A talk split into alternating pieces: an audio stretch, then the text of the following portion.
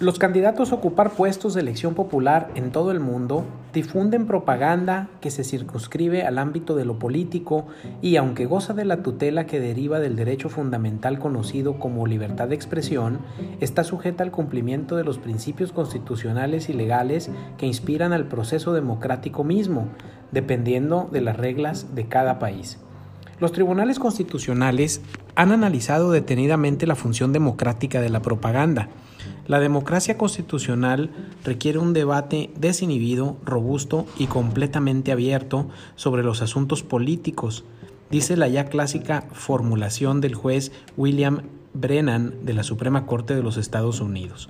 El Tribunal Constitucional Español considera que la libertad de expresión es la garantía de una institución política fundamental, que es la opinión pública libre, ligada con el pluralismo político, que es un valor fundamental y un requisito del funcionamiento del Estado democrático, según la sentencia 12 diagonal 1982. Las difusiones propagandísticas se inscriben dentro del discurso político y quedan fuera de las reglas que rigen en materia de publicidad comercial, como la prohibición de la publicidad engañosa o la necesidad de cumplir con lo prometido. Al igual que la publicidad empresarial, su contenido en algunas ocasiones es propositivo, en otros es de índole comparativa. Inclusive, aunque de manera cuestionable sea presentada con contenidos injuriosos ofensivos, con opiniones que rayan en la sátira y la burla, falsedades, rumores e insidias. Al igual que acontece con la publicidad de productos y servicios que adquirimos en el mercado, los ciudadanos, interesados o no en la política, somos destinatarios de mensajes políticos. Así como el comerciante busca que el consumidor adquiera su producto, los partidos políticos pretenden con su propaganda acercarse a los poseedores del derecho de voto para convencerlos de que su candidato ofrece la mejor solución a las infinitas necesidades sociales y verse beneficiados en las urnas. El comerciante lucra con la necesidad del consumidor y busca su preferencia. Le proporciona en su publicidad información objetiva y veraz, compara su producto con otros similares en el mercado y los persuade. En la política también se lucra, aunque con necesidades sociales, dando así contenido y forma a cierta oferta política. La libertad de expresión tiene una función en el proceso democrático y consiste en que a los ciudadanos nos interesa obtener información sobre el carácter de los candidatos, su capacidad de liderazgo y de gobierno, lo mismo que sobre su moralidad pública y privada.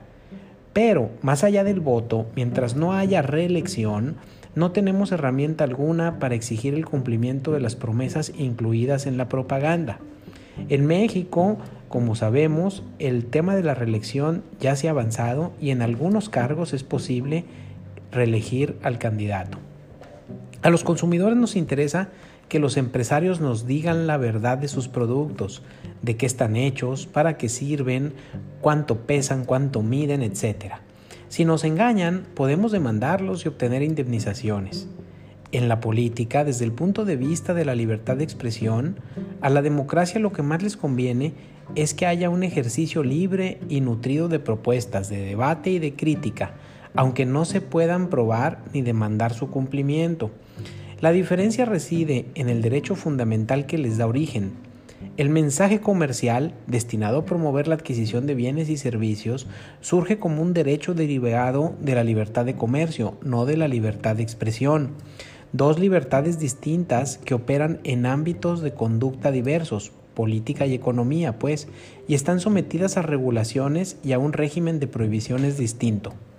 En el mercado de bienes ante el engaño, coma, el sistema jurídico nos dispensa tutela. En la política debemos los ciudadanos autotutelarnos. Necesitamos convertirnos en ciudadanos atentos. Si el ordenamiento jurídico permite a los candidatos decir cualquier cosa, los ciudadanos debemos ser perspicaces y dimensionar el contenido de la propaganda.